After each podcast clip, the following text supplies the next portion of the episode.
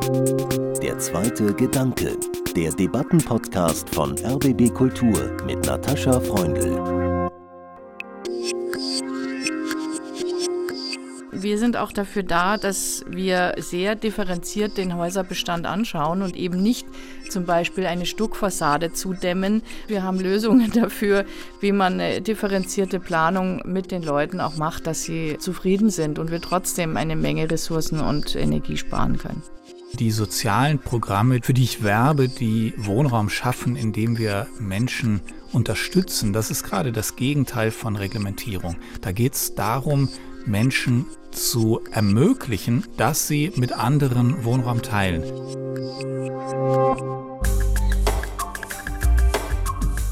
Wohnungssuche in Berlin oder einer anderen Großstadt? Glückssache. Geldfrage. Wohnraum ist ein Menschenrecht und es ist rar und zu teuer geworden. Die politische Antwort bauen, bauen, bauen. 400.000 neue Wohnungen verspricht der Koalitionsvertrag der Ampelregierung. Seit Juni 23 greift eine neue Bauförderung des Bundes für Familien. Verbietet das Bauen, fordert dagegen der Wohnwendeökonom Daniel Fuhrhopp. Auch die Präsidentin der Architektenkammer Berlin, Theresa Keilhacker, setzt sich intensiv für eine nachhaltige Stadtentwicklung ein. Um die Chancen und Grenzen einer neuen ökosozialen Bau- und Wohnkultur geht es heute in Der zweite Gedanke. Ich bin Natascha Freundl und begrüße hier im RBB-Studio im guten alten Haus des Rundfunks Daniel Vorhopp und Theresa Keilhacker. Ich freue mich sehr, dass Sie dabei sind. Herzlich willkommen. Dankeschön. Guten Tag, freut mich. Zur jüngsten Stadtentwicklung von Berlin, da denke ich zuerst an die Oranienburger Ecke Friedrichstraße. Da war mal wilder Freiraum für Künstler in eindrucksvoller Ruinenkulisse und heute baut dort das weltberühmte Schweizer Architektenbüro Herzog de Moran mit Partnern das Stadtquartier am Tacheles einen Ort für, Zitat, Wohnen, Arbeiten und Einkaufen auf höchstem Niveau mit exklusivem Interieurdesign und natürlich individueller Käuferberatung. Die Einzimmerwohnung mit knapp 50 Quadratmetern wird ab 685.000 Euro angeboten. Ach Berlin, du warst mal so offen für alle. Was halten Sie denn von diesem, so steht es in der Eigenwerbung, spannendsten städtebaulichen Projekt der Metropole, Frau Keilhacker? Dieses Projekt steht natürlich auch so ein bisschen sinnbildlich für das, was Berlin seit der Wende zugestoßen ist. Wir haben da schon eine rasante Entwicklung von viel Freiraum hin zu im Grunde zugebauten Räumen, die dann auch nur für ein bestimmtes Marktsegment entstanden sind. Und vor dem Hintergrund dessen, dass Berlin arm ist nach wie vor und ja viele Schulden immer hinter sich herzieht, ist es auch nicht ganz unvorhersehbar gewesen. Denn so eine attraktive Stadt, die unser damaliger Bürgermeister als arm und sexy sehr gut verkauft hat international, die zieht natürlich auch das Geld an und da wurde investiert in ein Preissegment, was sich eben auch lohnt zu verkaufen und weiter zu entwickeln. Und da sind die kulturellen Freiräume sehr zurückgegangen. Auch die ganze soziale Infrastruktur hat sehr gelitten. Für mich ist so ein Bauprojekt wie am Tacheles sehr reich, sichtbar reich, aber nicht mehr so sexy wie das alte Berlin. Herr Vorhopp, was sagen Sie dazu? Dieses Bauprojekt ist auch ein Beispiel dafür, dass es einen Neubau gibt, der dem Wohnungsmarkt nicht viel oder gar nichts bringt.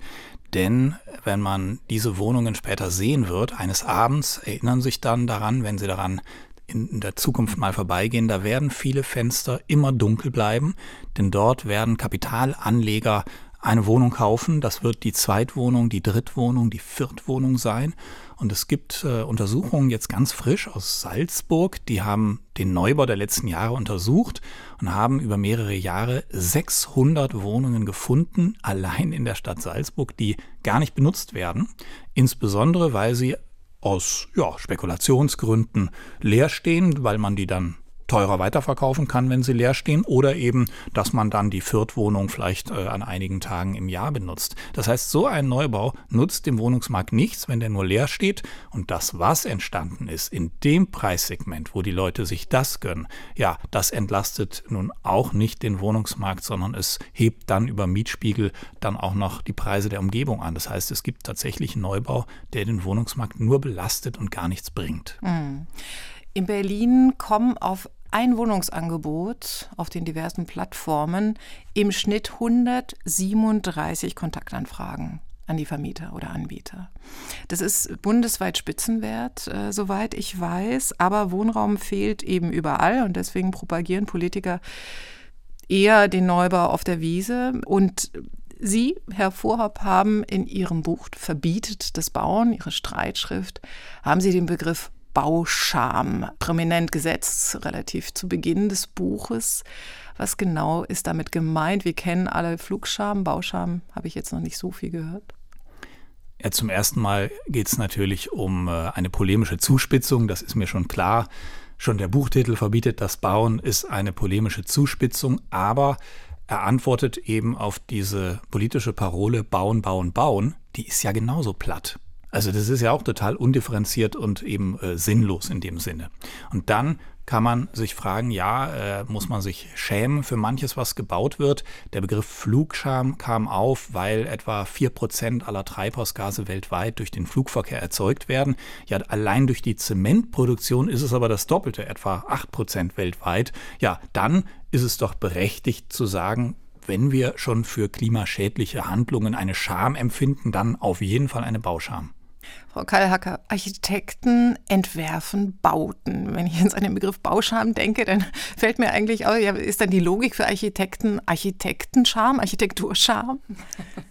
Ja, man kann schon im Grundsatz dem zustimmen, dass wir zumindest uns sehr, sehr bewusst machen müssen, was wir tun. Also Architektinnen sind ja dafür da, dass sie auch für die Gesellschaft etwas Nachhaltiges äh, zu Werke bringen und nicht nur für ihr alter Ego vielleicht ein tolles Bauwerk errichten. Und insofern, das äh, knüpft schon an an dieses Thema der Klimakrise, in der wir uns befinden. Und äh, die Bundesregierung hat auch 2015 klare Ziele in Paris unterschrieben, dass wir also unseren Treibhausgasemissionen deutlich senken. Und wir haben jetzt nach aktueller Rechnung gerade wieder sie gerissen, unsere Ziele. Also die Maßnahmen greifen noch nicht, die ergriffen wurden von der Bundesregierung. Und wenn dann im Koalitionsvertrag drin steht 400.000 Wohnungen, dann ist es eben ein Zielkonflikt, über den wir sprechen müssen. Mhm. Wie geht das dann? Wie können wir das machen, dass wir Wohnraum schaffen in der Größenordnung und nicht gleichzeitig so viel Treibhausgase emittieren? Und da ist der Begriff dann schon richtig gesetzt. Er klingt so ein bisschen oldschool vielleicht, aber er sollte uns schon klar machen, dass der Bau und auch der Verkehrssektor übrigens, das sind so die größten Emittenten und die haben beide diese Klimaziele bisher gerissen.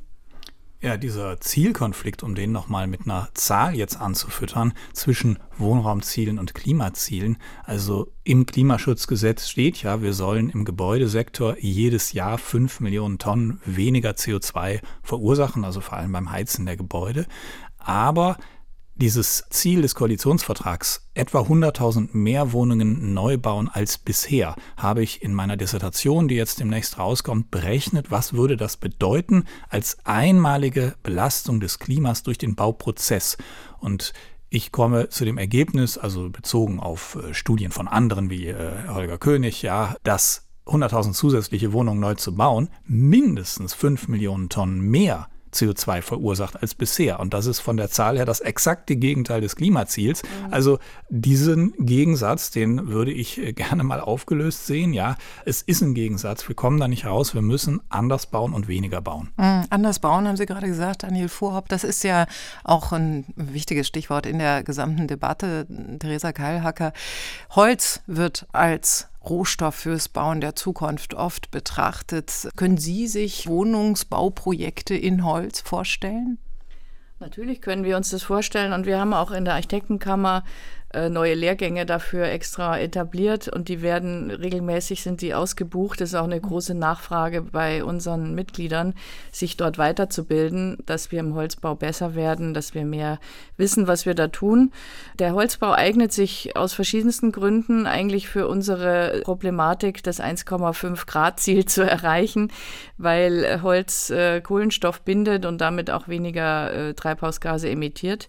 Nichtsdestotrotz muss man natürlich auch darüber sprechen, dass Holz nicht unendlich verfügbar ist und dass zum Beispiel jetzt, wenn wir auf die Region äh, Brandenburg-Berlin schauen, im Moment der Brandenburger Forst erstens nicht genügend Geld hat, sich zu ertüchtigen angesichts der Klimawandelproblematik. Zweitens verkaufen sie radikal ins Ausland, wo mehr Geld zu machen ist als im einheimischen Markt im Moment. Und dann müssen halt solche Wertschöpfungsketten auch entsprechend von der Politik unterstützt werden, dass sie bei uns bleiben in der Region, dass wir eine Kreislaufwirtschaft herstellen, die dann diesen Holzabbau und wieder auch das Anpflanzen in ein ausgewogenes Verhältnis bringen. Holz kann auch übrigens, weil es ein relativ leichter Baustoff ist, gut sein zum Aufstocken von Häusern. Das ist ja auch eine Möglichkeit, wie man äh, Wohnraum nachverdichtet und zusätzlichen Wohnraum schafft, ohne dass man jetzt neu auf der grünen Wiese bauen müsste. Wenn wir Holz nicht mehr aus China liefern, äh, sondern mit einem neuen äh, Wirtschaftskreislauf, zum Beispiel aus Brandenburg, ist das nicht eine gute Lösung, Herr Vorhab? grundsätzlich freue ich mich schon mal, wenn auf eine Art gebaut wird, die weniger schädlich, weniger klimaschädlich ist als mit Beton, als klassisch. Und von daher ist das sicherlich sinnvoll, in der Richtung auch mehr zu machen. Aber wenn man wirklich die Bautechnik anguckt, da kann Frau Keilacker das noch mehr ausführen.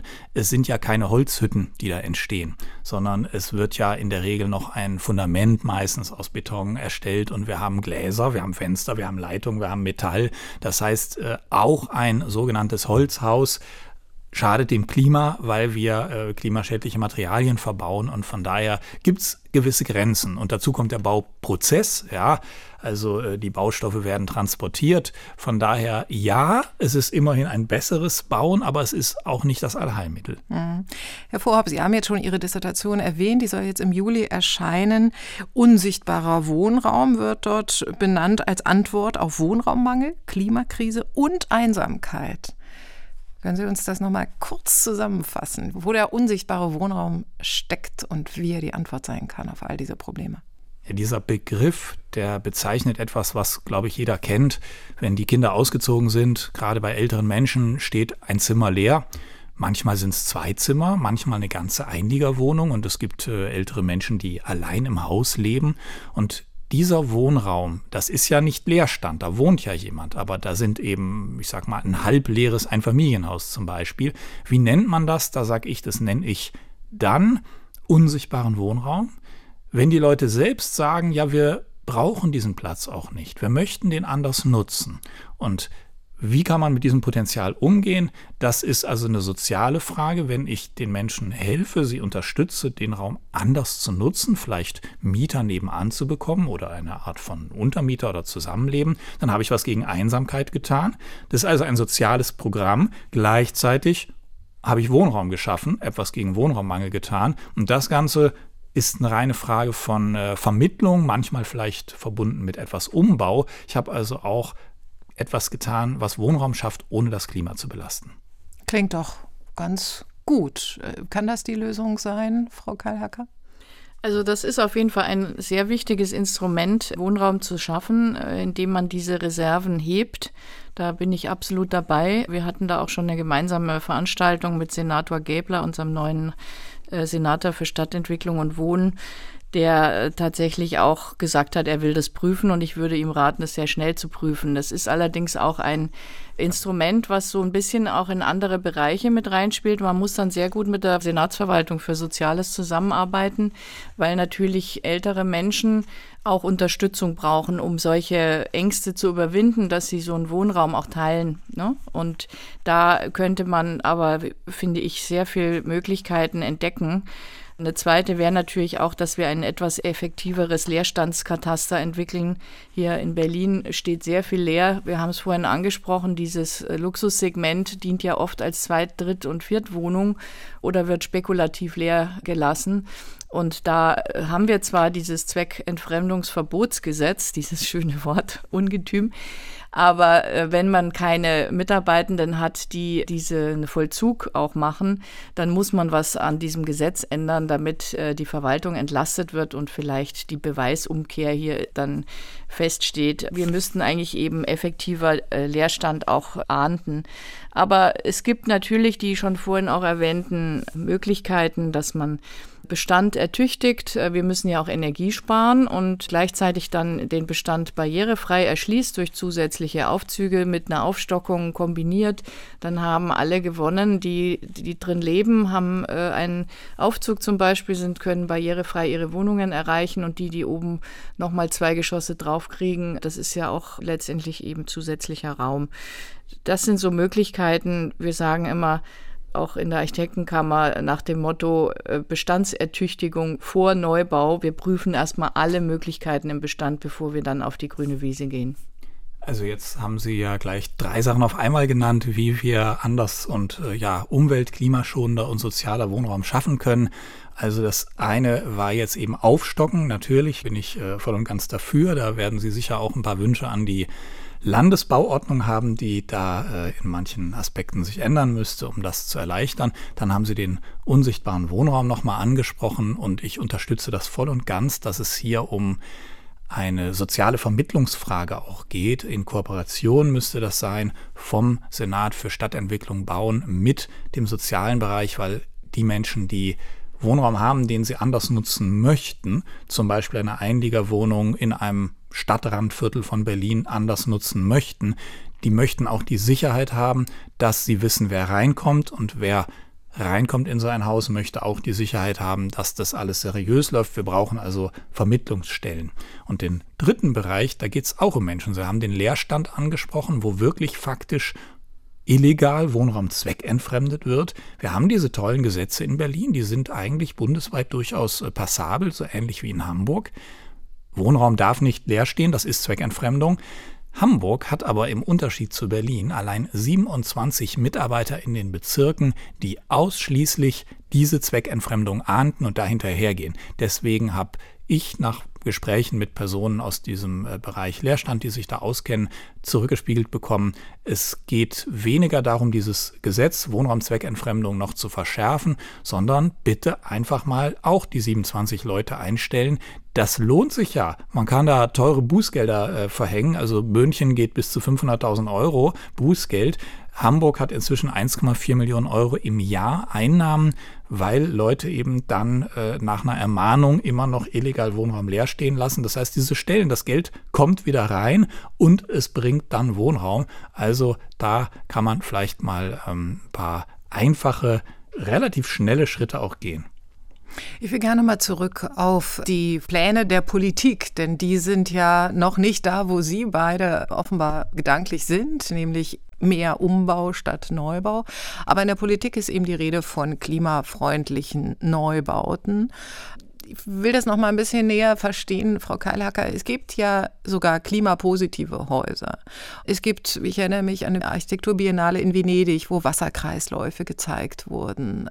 Wir können uns natürlich Solardächer viel mehr vorstellen, eine Biokompostierung für den Garten im Hinterhof etc. pp. Muss nicht auch in diese Projekte neu investiert werden?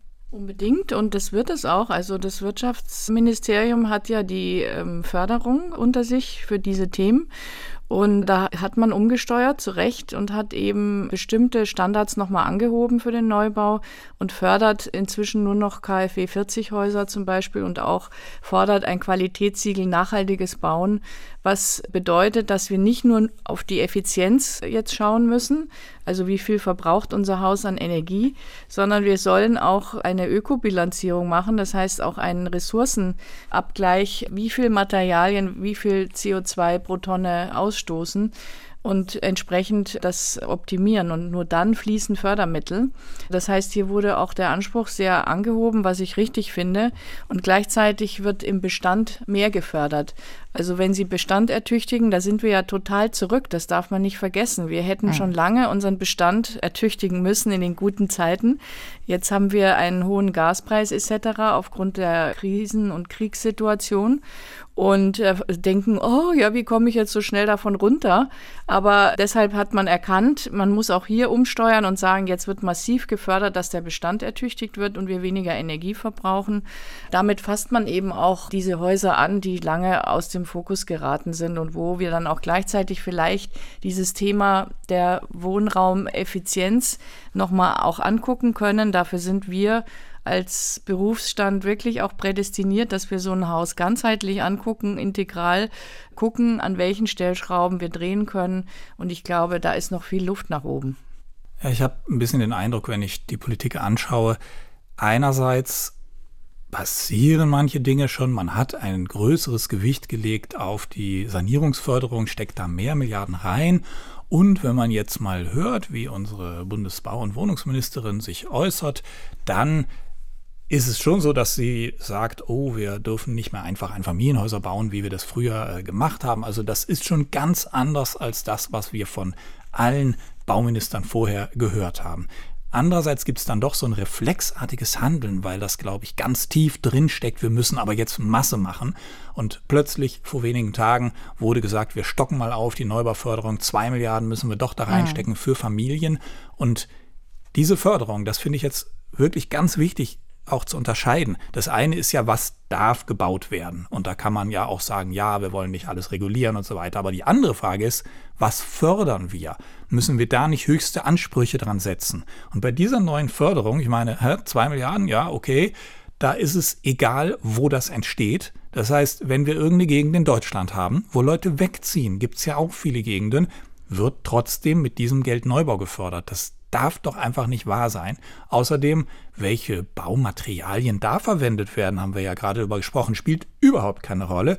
Und wie viel Fläche pro Person, wer sich 200 Quadratmeter pro Person gönnen möchte, ist ja in Ordnung. Aber muss das gefördert werden? Kann es aber nach diesen neuen Förderrichtlinien. Das heißt, da ist noch das alte Denken tief drin. Da werden reflexartig Summen rausgehauen, mit denen man in anderen Bereichen, nämlich Menschen zu helfen, mit ihrem Wohnraum anders umzugehen, Wunder bewirken könnte. Zumal gleichzeitig auch die großen Klimaauflagen, die ja das Bauen wirklich auch verteuern zunächst oder komplizierter machen, sagen wir es mal so, anspruchsvoller, auch politisch in Frage gestellt werden in jüngster Zeit. Also die von Ihnen erwähnte Bundesbauministerin Clara Geiwitz hat auch neulich gesagt, dass zum Beispiel immer schärfere Dämmvorschriften das Bauen verteuert hätten. Und Christian Lindner, Bundesfinanzminister, kritisiert die Förderung, die staatliche Subventionierung klimagerechten Bauens explizit, wenn er nämlich sagt, wir sollten kritisch in Frage stellen, ob unsere Baustandards, die immer weiter verschärft worden sind, dämmen, bis es so dicht ist, dass man wieder einen elektronisch betriebenen Lüfter einbauen muss, tatsächlich angemessen und verhältnismäßig sind. Man könne doch die Baukosten ganz ohne staatliches Geld reduzieren, indem man niedrige Standards setze. Was sagen Sie dazu, Frau Kajaker? Naja, das ist also eine sehr politische Zuspitzung, die da gerade im Moment zwischen drei verschiedenen Farben abgeht und hat mit Fachlichkeit relativ wenig zu tun, muss ich leider so sagen.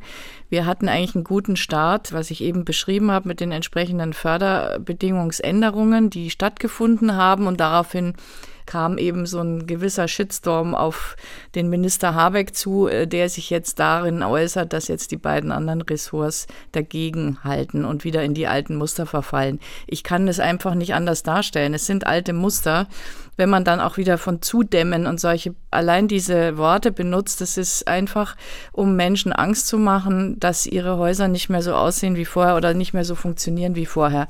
Aber äh, ich sage es immer wieder, wir sind auch dafür da, dass wir sehr differenziert den Häuserbestand anschauen und eben nicht zum Beispiel eine Stuckfassade zudämmen, sondern dass wir natürlich differenziert sagen, wenn sich baukulturell eine Stadt so und so gibt in, in ihrer Erscheinung, müssen wir andere Instrumente finden, wie wir den Energieverbrauch senken.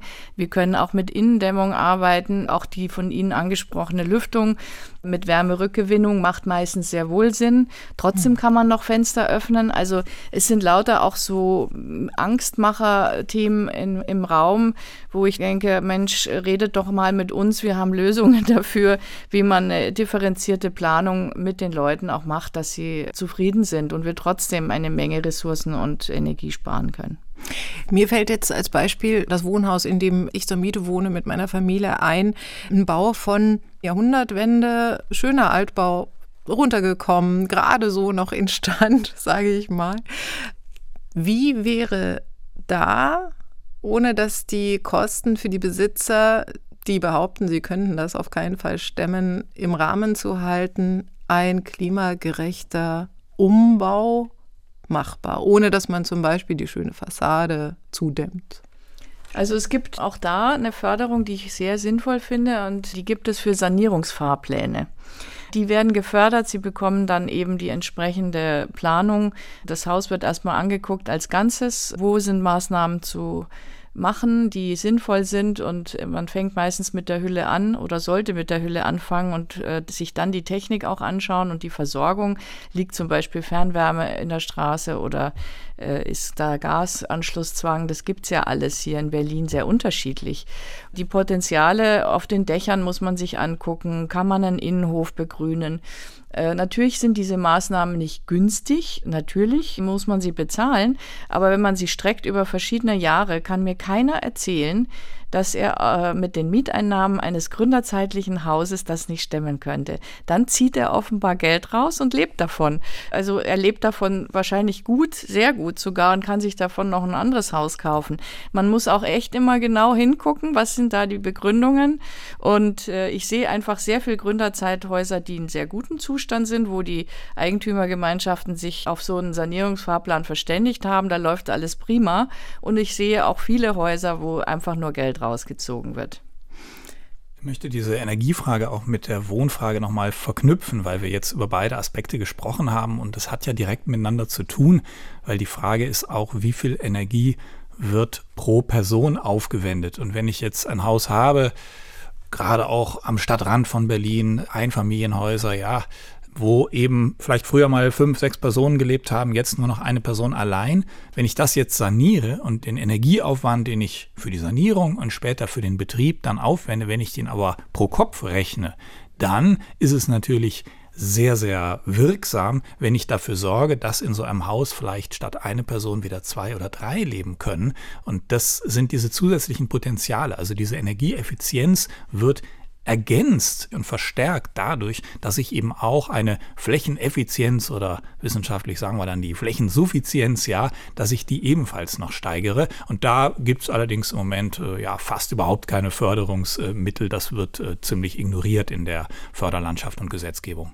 Und das Fördern ist das eine, aber die Auftragslage ist das andere, beziehungsweise dann auch die Kosten wirklich für die Baubranche selber. Und da stockt jetzt gerade die Auftragslage. Die bauausführende Branche, die beklagt sich darüber, dass zum Beispiel jetzt im März die Aufträge für den Wohnungsbau im Vergleich zum Vorjahr um fast 40 Prozent geschrumpft sind.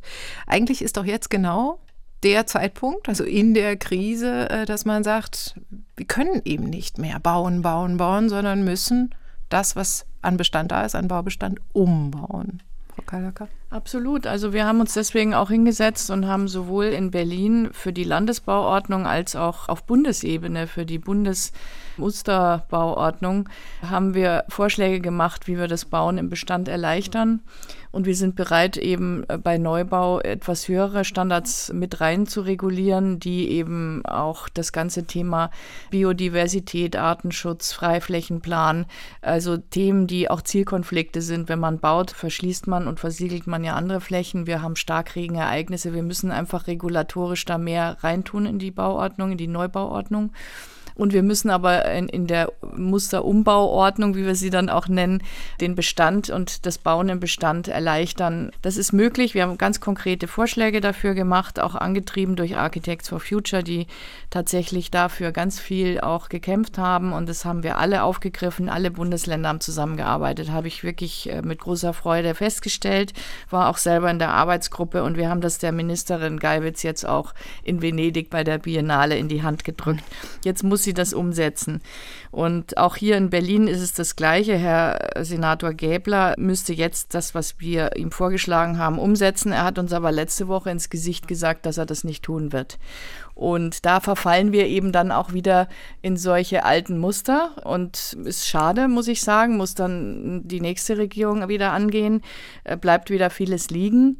Klar ist es ein Zielkonflikt, dass wir Wohnraum schaffen müssen, aber dieses differenzierte Herangehen und wirklich gucken, wo die Probleme sind, das fehlt mir sehr. Dani Vorhab. Da kann ich mal was Positives immerhin sagen. Also diese Situation, die Sie angesprochen haben, Frau Freundl, also dass es so teuer geworden ist mit dem Neubau, die Baustoffe so knapp, dass Neubau jetzt wirklich schwer zu realisieren ist, hat in meinen Gesprächen mit vielen Kommunen außerhalb Berlins dazu geführt, dass sehr viele jetzt wirklich sagen, okay, Herr Vorab, was haben Sie denn da mhm. zu bieten? Wie können wir denn diese unsichtbaren Wohnraum, diese Potenziale nutzen? Was sind denn die sozialen Programme? Was müssen wir da tun? Und das ist gar nicht mal in erster Linie aus so einem Klimaschutzaspekt.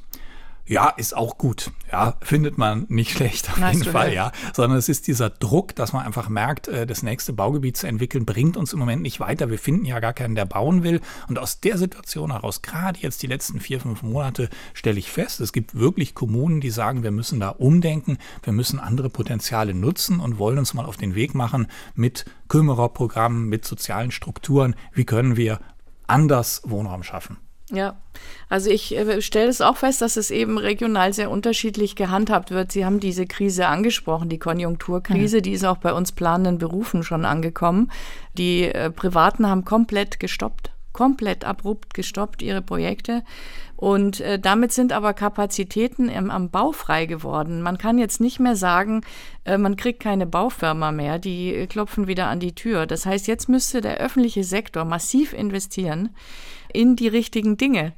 Und äh, er kann sich nicht mehr jetzt darauf berufen, dass Corona und Ukraine-Krieg ihnen da irgendwas in die Suppe spucken, sondern die müssen jetzt machen. Und die Bauindustrie kann das tun. Aber äh, die kleinteilige mittelständische Bauindustrie hat auch nicht so gerne für die Verwaltung bisher gearbeitet, weil es waren halt lukrativere Aufträge drumherum. Jetzt muss man auch viel tun dafür, dass man eine mittelstandsfreundliche Vergabe eben so organisiert, dass sich auch wieder das ganze breite Feld äh, bewirbt und nicht nur die wenigen Großen sich dort für die Ausschreibungen bewerben. Mhm. Und dann kann man, glaube ich, in relativ kurzer Zeit auch das Bauen wieder ordentlich in Gang bringen. Umbauen. Wobei ich finde, man ähm, muss an dem Punkt ein bisschen auch aufpassen. Also wenn man jetzt mehr Kapazitäten für Umbau hat, könnte man ja zum Beispiel sagen, okay, wir gehen mal in diesen ganzen Bereich Ein- und Zwei-Familienhäuser. Das ist auch in Berlin in den ganzen Randbezirken ein Riesenthema. Wir haben enorme Potenziale dort an Häusern, in denen halt nicht mehr viele Menschen leben. Wir machen jetzt ein Riesenprogramm. Wir trennen Einliegerwohnung ab. So. Wir wollen jetzt äh, eine Förderung auflegen, wo wir einfach sagen, okay, wenn ihr eine zweite Einheit schafft, dann geben wir Geld dazu, wenn vielleicht ein zweiter Eingang erforderlich ist, ein zweites Bad erforderlich ist. Das halte ich für sehr sinnvoll und würde in der Tat genau das bestärken. Da haben wir jetzt gewisse Kapazitäten, dass das auch umgesetzt werden kann. Man muss aber aufpassen, dass in diese Einheiten dann auch jemand reinzieht. Es gibt schöne Untersuchungen oder erschreckende aus dem Bereich Osnabrück, wo man festgestellt hat, bei hunderten Einfamilienhäusern, wo es bereits eine Einliegerwohnung gibt. Es gibt bereits eine abgetrennte Einheit, da muss man nur den Schlüssel reinstecken. 60 Prozent davon stehen leer. Wir sind ein wohlhabendes Land. Es gibt viele Menschen, die haben halt Immobilieneigentum geerbt und müssen jetzt nicht diese Einliegerwohnung vermieten. Und dann kommt genau dieser Bedarf. Warum tun sie es nicht? Ja, weil sie natürlich Sorge haben, wer kommt da rein. Und deswegen brauchen wir unbedingt Vermittlungsstrukturen für die Menschen, die dann da reinkommen. Und äh, da gibt es Programme, die gut sind, egal ob ich jetzt mit jemand zusammenwohnen will oder ob ich sage, es geht nur um die reine Vermietung. Für beides gibt es hervorragende Erfolgsmodelle und die brauchen wir. Ich denke auch, da sind ja Möglichkeiten von Agenturen auch schon in anderen Städten, die da als Vorbild dienen können. Ne? Ich denke, Karlsruhe hat schon so eine Stelle und Städte, die durchaus auch eben mit Wohnungsnot zu kämpfen haben. Herr Karlsruhe ist ein super Beispiel. Die machen das schon seit 18 Jahren. Das zeigt schon mal, okay, also die wissen wirklich, was Sache ist. Mhm. Aus der Bekämpfung der Wohnungslosigkeit heraus haben die in Karlsruhe gesagt, es gibt eben Eigentümer, die Einzeleigentümer sind, die mal schlechte Erfahrungen auch mit Mietern hatten, ja, mit Mietnomaden und wo man sich nicht mehr traut zu vermieten, dann lässt man es leer stehen. Und die Stadt Karlsruhe sagt in dem Moment, wir garantieren die Miete. Und Wir haben Personal, was jedes Ärgernis, was irgendwie aufkreuzen kann, im Mietverhältnis begleitet. Also da gibt es wirklich mehrere Personen, die dann alles regeln. Das heißt, man muss sich um nichts mehr kümmern als Vermieter Tolle und Sache. kriegt noch ein paar tausend Euro dazu, im Schnitt 4000 Euro, um die Wohnung wieder fit zu machen. Und wenn es eine große Wohnung ist, die wieder vermietet werden soll, dann können es auch mal 10.000 Euro sein. Und dieser Wohnraum wird dann mit Sozialmietern gefüllt. Also da werden Belegungsrechte nach dem sozialen Wohnbaurecht vergeben dann sozusagen. Und im Jahr werden in Karlsruhe allein 60 zuvor leerstehende Wohnungen wieder an den Wohnungsmarkt gebracht. Also ich habe auch in der Dissertation dann mal so eine abschätzige Hochrechnung gemacht. Na gut, wenn jede Stadt das wie Karlsruhe machen würde, Karlsruhe hat 300.000 Einwohner, ja, wir könnten 15.000 Wohnungen auf die Art und Weise wieder an den Markt bringen, weil es eben viele dieser Einzeleigentümer gibt, die sich nicht richtig trauen zu vermieten. Das sollten wir sofort bundesweit als Programm einführen. Mir fällt ja noch ein, ähm, wäre ja auch eine Möglichkeit, nicht die alleinige, aber unter anderem auch für eine bessere Unterbringung von geflüchteten Menschen. Möchte ich kurz aus Berlin ein Beispiel geben. Es gibt in Berlin hier Xenion, die betreuen Flüchtlinge die Wohnraum suchen und auch gerade welche, die vielleicht ja auch psychische Probleme haben, weil wer keinen Wohnraum hat, äh, hat psychische Probleme. Und Xenion macht super Arbeit, die sprechen von sich aus Eigentümer an, ob sie nicht diesen Wohnraum dann Personen, die geflüchtet sind, auch zur Verfügung stellen.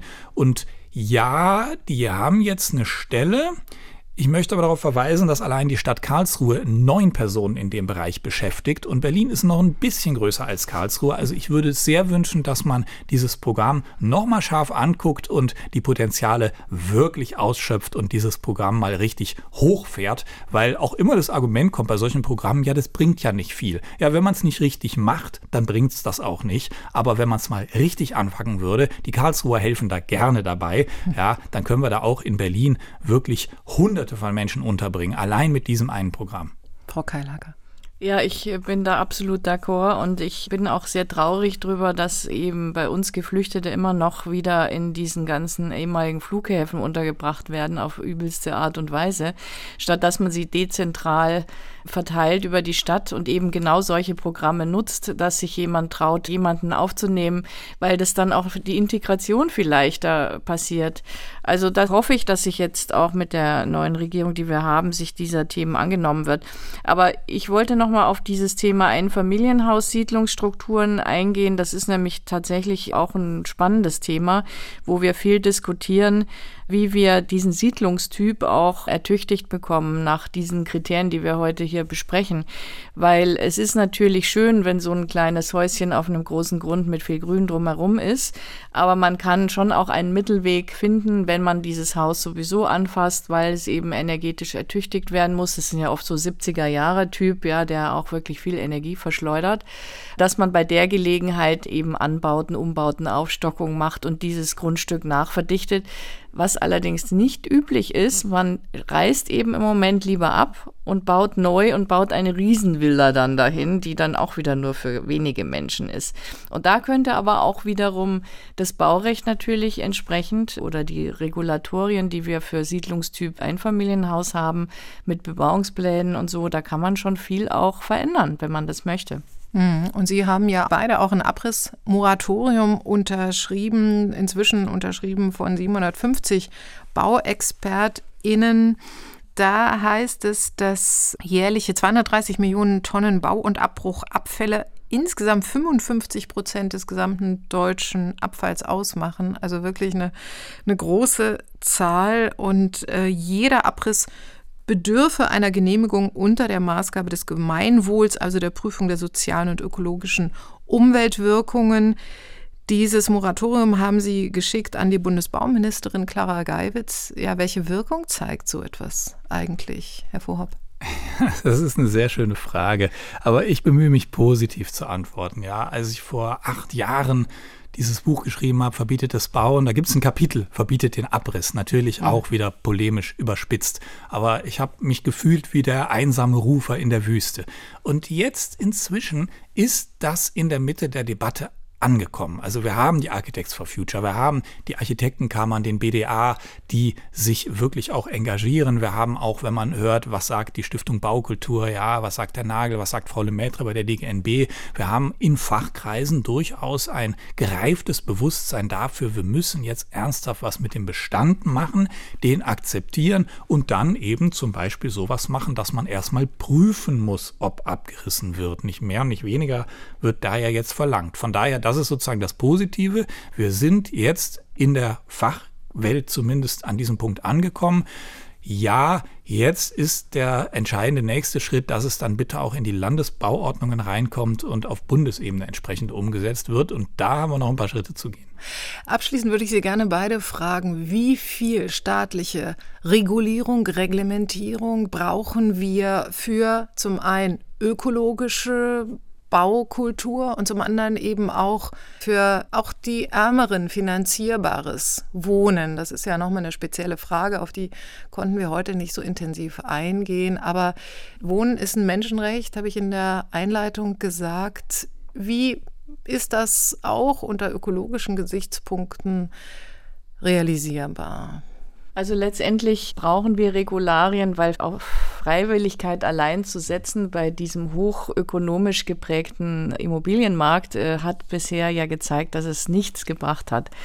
Deswegen haben wir uns hingesetzt und haben als Berufsstand ganz konkrete Vorschläge gemacht, die wir auch nicht als überreguliert empfinden, sonst hätten wir sie nicht gemacht.